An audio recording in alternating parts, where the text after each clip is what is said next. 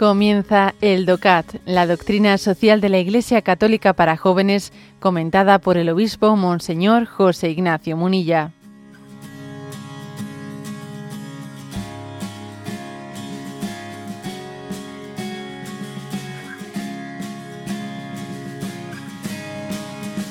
Punto 78.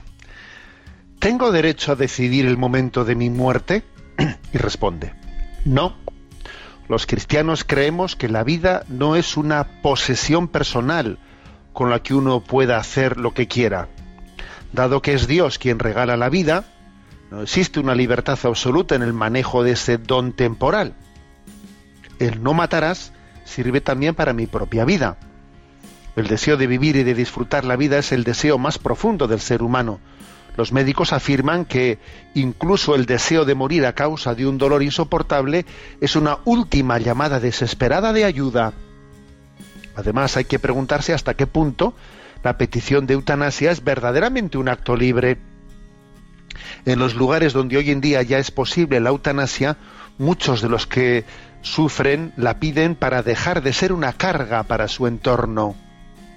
De este modo, el supuesto derecho a la propia muerte se convierte de repente en una obligación frente a los parientes.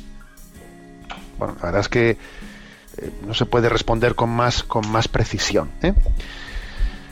Dos, dos afirmaciones así principales. ¿Existe el derecho a elegir el momento de mi muerte? No, no existe tal derecho. Y quizás aquí estamos viciados por una concepción global de la vida en la que es mi deseo mi deseo, es el Dios deseo, pues el, eh, digamos, el argumento último. Es que uno en la vida desea las cosas y entonces es el deseo elevado a nivel de ley, el deseo elevado a nivel de derecho.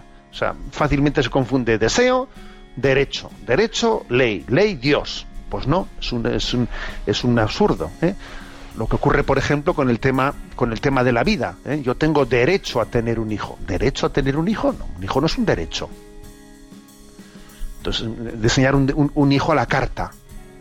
Otro día vi en televisión un programa sobre unas clínicas ¿no? en las que, de Estados Unidos, en las que van tantísimas personas a encargar un hijo a la carta a diseño. Pero que eso es, es afrontarse, afrontar la vida sin ser conscientes del misterio de la vida, ¿no? Aquí, por cierto, se cita un texto de, un documento de la Conferencia Episcopal Holandesa que hablando de ese tema de la eutanasia dice la siguiente expresión. Es el intento de hacerse íntegramente con el último paso de la vida. A ver, yo no poseo la vida, es la vida la que me posee a mí. Yo no, yo no puedo pretender controlarlo todo qué clave no es en la vida el que de los, que tenemos una clave religiosa tenemos una gran ayuda para entender esto para decir a ver yo estoy en manos de Dios. Yo no yo no puedo pretender ser Dios. El que no tenga fe ciertamente le va a costar más entender esto pero pero obviamente él tiene que reconocer que la vida es algo que le precede a, que precede a su voluntad. A ti no te han pedido permiso para nacer la vida es, es algo prepolítico, incluso es algo anterior a tu voluntad, es algo que te es dado, dado, no elegido, es dado. Pues con la muerte pasa lo mismo. Te fue dada y, te será quitada. Si crees en Dios, lo explicarás de una manera. Si no crees en Dios, bueno, tendrás que ser más abstracto en la explicación, pero, pero el principio es así. Es algo que, que, que está por encima de tu voluntad, ¿no?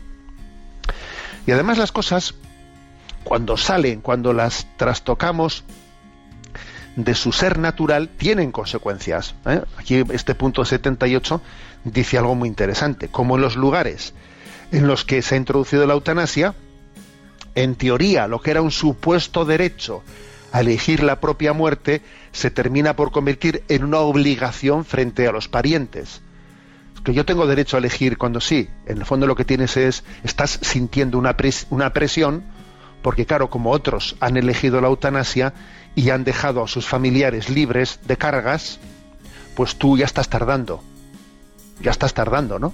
Claro, o sea, lo que, lo que en principio era un derecho, un derecho se convierte en una obligación. es que cuando sacamos las cosas de quicio, pues claro, todo se trastoca, todo se trastoca. Y de una manera subliminal, sin que nadie diga una palabra, existe una presión para, ¿eh? para que, para desaparecer de esta vida. Es curioso esto. ¿eh? Me parece potentísima esta, esta expresión última de este punto, ¿no? Repito la frase.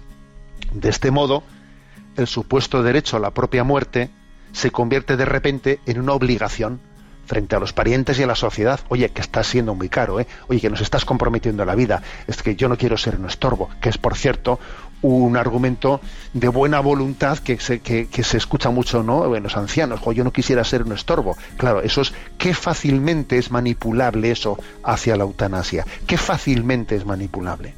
Bueno, dejamos aquí este comentario ¿eh? del punto 78.